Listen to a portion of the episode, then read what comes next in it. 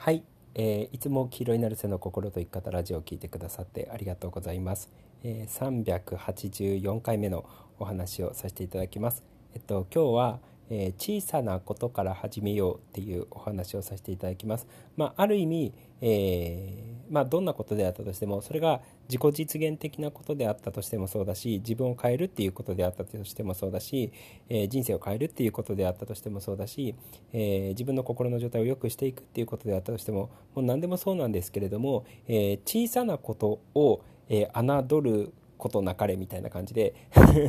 むしろ小さいことをすごく大切にしながら、えー、やっていくといいですよ。いきなり大きなこととか大されたことを、えー、やろうとも思わなくてもいいので、えー、むしろこう小さなことっていうのが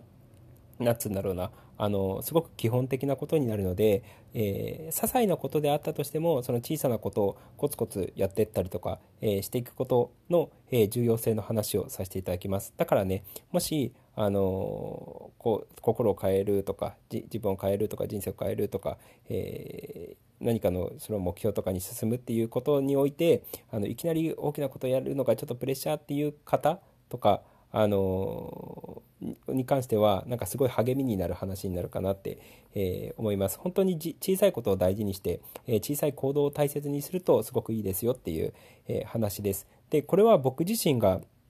えー音楽をやってて、えー、すごく思ったことなんですけれども、あのー、実際にねあの僕はそのバンドやってたのですごくわかるんですけれども、えー、音楽やってる人間って結構生活は地味なんですよ。あのであのでもパッと見だと、えすごいそのバンドであったとしてもいわゆる歌手とかアーティストであったとしてもすごい華やかに見えると思うんですよね。例えば普通のその歌手とかであったとしても「あの M ステ」に出たりとかえー、ライブとかツアーとかをやってたりとかするとそのステージの上ってすごくやっぱ華やかに思えると思うんですよね。多分あのジャニーズとかでも全く一緒だと思うんですよ。そのジャニーズの世界とかってそのステージですごく華やかであったりとか、えー、すると思うんですよね。ダンスとか歌とか踊ってもうキャーキャー言われて すごく華やかなような感じがするんですけれどもでも実際そのライブだったりとか、えー、そのステージに立つまでの時間っていうのがめちゃくちゃやっぱ長いんですよね。例えばそのアーティストとかで言うと作曲してる時間だったりとかもちろん歌とか楽器の練習をしてる時間でジャニーズとかとかで言うとおそらくダンスをしてる時間も加わってくるわけじゃないですか。そうでそういう実はアーティストのほとんどっていうのがそういう地道な時間がほぼの日常なんですよ。であの例えば音楽やってる人とかで言うと本当にねレコーディングスタジオとかあの音楽スタジオと自分ちの往復なんですよね。そうめちゃめちゃ地味なんですよ。はっきり言って。であの毎日曲を作って毎日練習をして毎日えー、まあ、アレンジとかを考えてそのレコーディングスタジオと家の往復をしながら、えー、曲を淡々と作っていくっていう作業。でもしくはライブ近くなってきたらばそのライブのリハーサルをやったりとかするっていう作業なんですよねでもその時って本当に誰にも見られてないわけじゃないですかで誰にも見られてないしあのそのレコーディングスタジオとか音楽スタジオとか家の中っていうすごいなんかねあの閉塞的な空間というか 地味な空間の中で淡々と作業をやってってるんですよね。そう。実際音楽やってる人だったらわかると思うんですけれども、えー、ステージに立つ前まで、ステージに立つまでにものすごい練習量とかあのレコーディングのための作曲をやってるその時間だったりとかあのアレンジをやってる時間とかリハーサルをやってる時間っていうのがすごくやっぱ長いと思うんですよね。そうで実際あの僕もやっててあの最初はやっぱあの音楽アーティストとかに憧れ始めるとあの私もこうやってライブであの華々しく活躍するんだっていうその華々しいところだけが目につくんですけれどもでも実際やるとかなり地味なコツコツした作業毎日毎日レコーディングスタジオとか毎日毎日音楽スタジオに行って作曲やったりとかあのアレンジやったりだったりとかするこう人目につかないコツコツした作業をやってるんですよね。であのある時にバーンってそのライブだったりとかツアーだったりとかで華々華々しい、えー、状態に見えるところ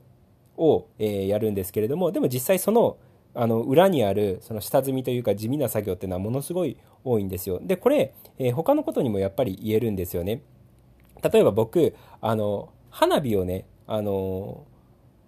夏の花火の動画を見てたんですよ。で、まあ、今夏なのでねあの花火上がってるところとかあるのかもしれないんですけれどもあのどっかの花火大会の動画を見ててよくよく考えたら花火ってあのー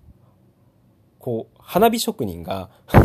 花火職人っていう言い方が正しいか分かんないんですけど、花火作ってる人って基本的には1年に1回の大舞台だなって思ったんですよね。もちろん、あの、夏じゃなかったとしても、なんかどっかのリゾートとかで花火あの上げてるところはあるんですけれどもでも基本的に需要が一番高いのって夏なわけじゃないですかでその打ち上げ花火とか作っている職人って基本的には1年間ずっと地味にこう花火を作っている作業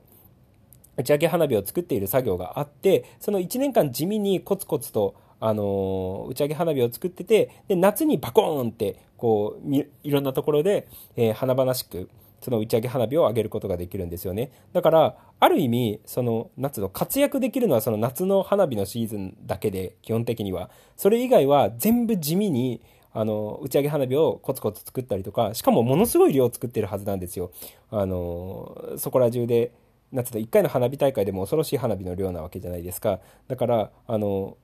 で、それが何箇所も花火大会があるわけなので、そう。だから1年の間にものすごい量をこう地味に作ってて、で、夏にバコーンっていろんなところで花火打ち上げまくるっていう状態なんだから、あの、その花火そのものは華々しくて美しいんですけれども、その裏にある花火職人たちのこの地道な活動を考えたらば、なんかすごい胸を打たれたことがあったんですよね。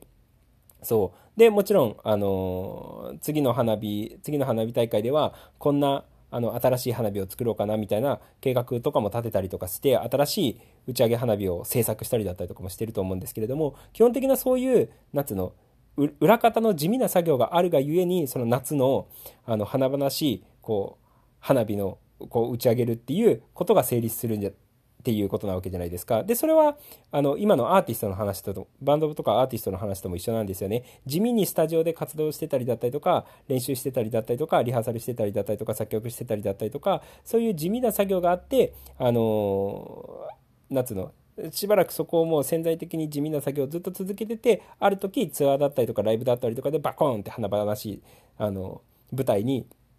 一気に踊り出るっていうことだと思うんですよね。でも、花火であったとしても、あの、バンドであったとしても、その華々しい、そのステージだったりとか、舞台の裏に、すごく地味な作業の時間っていうのがやっぱりあるんですよ。で、これは、あの、僕が大好きな、えー、イチロー選手とかの、えー、こともそうなんですよね。イチロー選手ってあんだけ長い間、えー、プロで活躍してて、でも、その、もう引退までずっと、やっぱね、毎日すごい時間素振りをしてたんですよ。で、素振りって本当に基本、野球で言うと基本中の基本なわけじゃないですか。別に特別な練習でもなく、えー、そこら辺のスポーツ少年団の少年であったとしても、素振りをやると思うんですよね。そう。だからもうあの年になったとしても、どんだけ行ったとしても、どんだけ、あの、何？華々しい活躍をしてたとしてもその基本っていう素振りをずっと続けてたのは本当にすごいなってことを思ったんですよ。でそういう地味なこう素振りだったりとか基本トレーニングっていうのを、えー、コツコツコツコツ続けて、えー、メジャーでのあの活躍プロ野球でのあの活躍っていうのがあったんだろうなっていうことを思うんですよ。だからその華々しい活躍の裏にはすごいコツコツした地味なものがやっぱりあるんですよね。でそれは今言ったそのスポーツだったりとかアーティストだったりとか花火大会っていういわゆるその夏の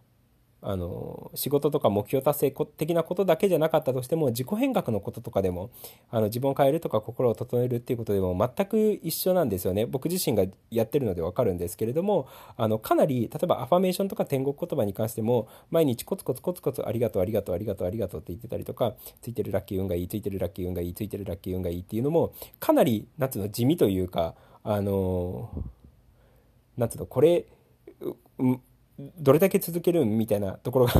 あったりとかするんですよね。でもそれっていうのは、ある意味、野球でいう素振りと一緒なんですよ。そのアファメーションとか天国言葉とか言霊ワークってあの野球でいう素振りでコツコツコツコツ基礎を固めてメジャーで活躍するみたいな感じで精神的な改善だったりとか、えー、自分を変えていくっていうこととか人生を変えていくっていうこととかに関してであったとしても、えー、アファメーションとか、えー天国言葉だったりとか言霊、まあ、言葉の力っていうのはかなり夏の基礎になるかなっていうことを思うんですよね。だからあのあるある程度やったら終わりっていうものではなくて本当に毎日毎日素振りをやってたような感じで、え何心の改善だったりとか自分のを変えていくっていう意味でアファメーションとか言霊ワークっていうのは基礎だなっていうふうに思うんですよね。そうだからそういうで瞑想とかも言ってしまえばあのどっかのその瞑想教室行くとかではなくて基本的にはあのそれぞれが自分の家でここで瞑想したりだったりとか、えー、するわけじゃないですか。でそういう基本的な夏のコツコツした作業っていうのは必ずあの結果に出てくるのでそう。だからでもそれって小さい行動だと思うんですよね。あの家の中でできる日常的にできるあのちょっとま、毎晩数分だけ時間を費やせばできるようなことだと思うんですよ。でも結果それがあのものすごい